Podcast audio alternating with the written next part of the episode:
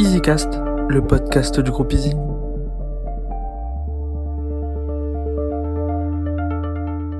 Bonjour, bonjour à tous, bienvenue dans le second podcast de cette série sur le thème du multicloud. Lors du précédent, nous avons abordé différentes évolutions des, des habitudes de travail, avec notamment le travail en mobilité, le besoin de haute disponibilité, l'évolution des besoins d'entreprise avec l'essor du, métier qui découle sur une évolution du métier de la DSI en termes de gouvernance du système d'information. Aujourd'hui, nous allons définir avec David les différentes catégories de cloud. David, as-tu une définition simple ou peux-tu donner simplement la différence entre les divers environnements cloud?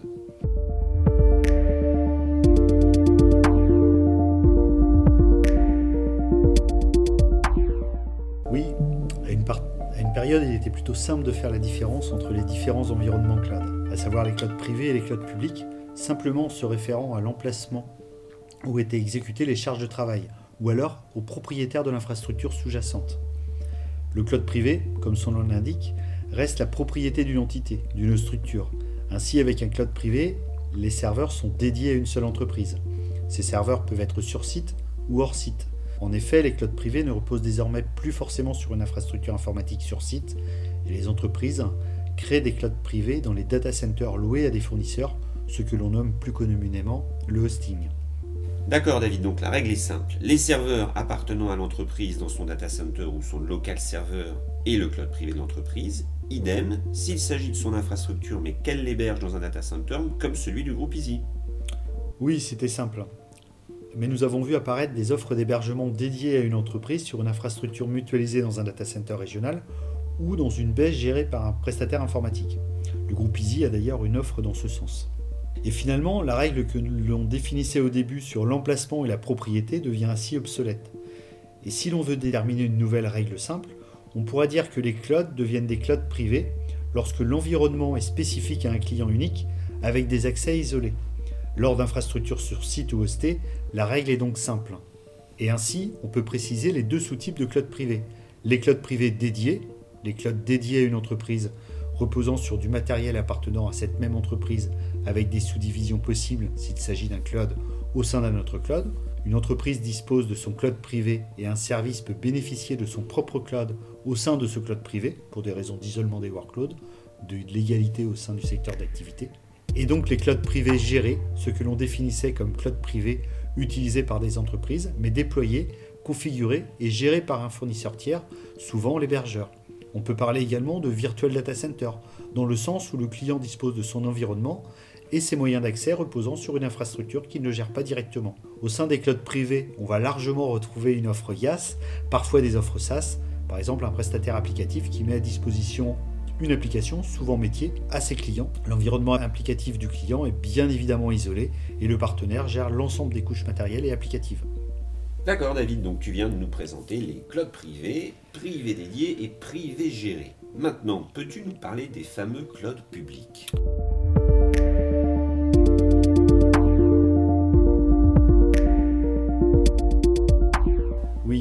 Les clouds publics sont généralement des environnements cloud créés à partir d'une infrastructure informatique qui n'appartient pas à l'utilisateur final, dans des data centers interconnectés et répartis mondialement.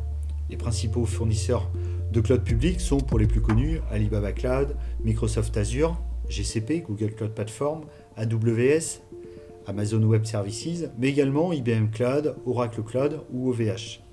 Les clouds publics sont hébergés dans des data centers répartis au niveau mondial, et il est possible de choisir l'emplacement de ces ressources en fonction de choix propres à la localisation des utilisateurs, et donc l'utilisation d'un data center plutôt qu'un autre pour réduire la latence d'accès, pour des contraintes légales euh, par exemple l'hébergement en Europe pour le respect du GDPR, en France pour des notions de souveraineté. On peut également citer des, des data centers HDS pour héberger les données de santé. D'accord David, et de manière générale, quelles sont les caractéristiques d'un cloud public? Le cloud public est souvent reconnaissable à son modèle de facturation, euh, qui est à l'allocation, au paiement à l'usage. On utilise la ressource, alors utilisation dans le sens provisionné et réservé, on l'utilise, on la paye. On la supprime, on ne la paye plus. On peut aller plus finement sur une machine virtuelle constituée de, compute, enfin de puissance, qu'on appellera vCPU, VRAM, et de stockage. Si la machine virtuelle est désallouée, arrêtée et les ressources sont libérées, on ne paye plus que le stockage, mais le compute n'est plus facturé. On va également y retrouver des services disponibles tels qu'un service de base de données. Plutôt que de déployer une machine virtuelle et installer un moteur de base de données, on va souscrire directement à un service de base de données. De même pour un compte de stockage avec différentes classes de stockage. On va retrouver de l'ultra SSD, du SSD, du disque mécanique, mais également des notions de tiering pour du stockage chaud, froid ou de l'archive on va souscrire le stockage nécessaire avec les disques dont on, a besoin. Au niveau des clouds publics, il va également être possible de retrouver différentes ressources sous forme de services disponibles dans une marketplace. Une appliance UTM par exemple, qui s'appuie sur une machine virtuelle. Enfin, avec les clouds publics, nous avons la quasi-disponibilité de nouvelles ressources. Ce modèle de facturation est différent des clouds privés, dans le sens où l'on paie les ressources en fonction de leur utilisation, et que beaucoup de critères de facturation entrent au compte. Pour revenir sur le stockage, en fonction du nombre d'écritures, le coût du stockage varie. La volumétrie seule n'est pas un simple critère de prix. Ce qui fait que l'on peut choisir précisément le stockage, par exemple, en fonction de l'usage que l'on a fait et de payer au plus juste. Le modèle de facturation des clouds privés gérés est proportionnel à la puissance souscrite, hein, à la classe de disque utilisée, et donc d'un montant fixe mensuel que la machine virtuelle soit démarrée ou éteinte. Pour des clouds privés, le coût est plus simple à prévoir, mais on ne permet pas autant de flexibilité.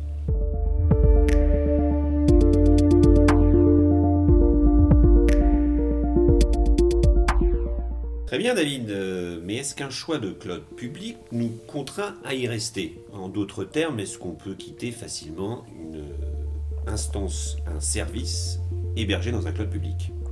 Non, bien sûr. Il est possible d'utiliser plusieurs types de cloud. C'est ce qu'on appellera un cloud hybride.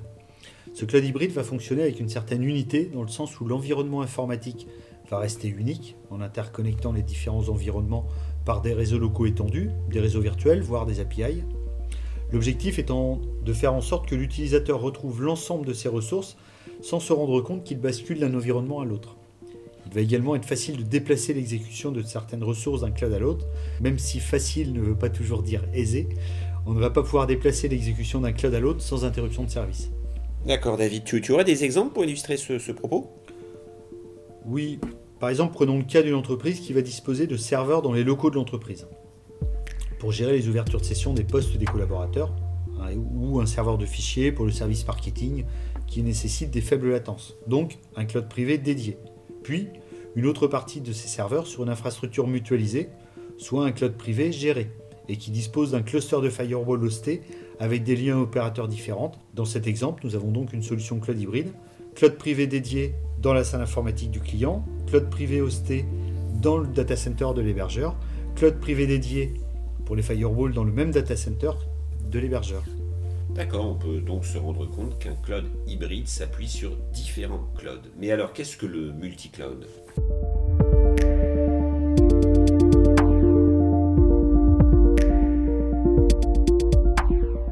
Le multi-cloud va être une approche cloud hybride avec une hybridation plus poussée par l'utilisation de plusieurs services cloud et sur plusieurs fournisseurs de cloud, publics ou privés. Tous les clouds hybrides sont en quelque sorte des multi-clouds. Un environnement multi-cloud peut exister de manière intentionnelle pour exploiter les ressources les plus performantes ou les coûts les plus intéressants de chaque cloud, mais également de manière non intentionnelle, notamment par le Shadow IT. Dans tous les cas, les multi-clouds sont de plus en plus utilisés en entreprise pour répondre aux besoins de haute disponibilité, de sécurité et de souplesse. Il est très fréquent de disposer aujourd'hui d'une messagerie, d'un service de collaboration sous forme de service hébergé, de disposer d'applications métiers hébergées chez un autre fournisseur, de solutions de reprise d'activité chez un troisième, d'archivage sur un compte de stockage à bas coût chez un quatrième, et ainsi de suite. Mais je n'en dis pas plus car nous aborderons cela lors du prochain podcast. D'accord, merci beaucoup David, merci à tous pour votre euh, attention. effectivement, lors du prochain épisode, nous aborderons les différents usages du cloud et bien sûr l'intérêt d'utiliser tous ces différents clouds. Merci à tous, au revoir.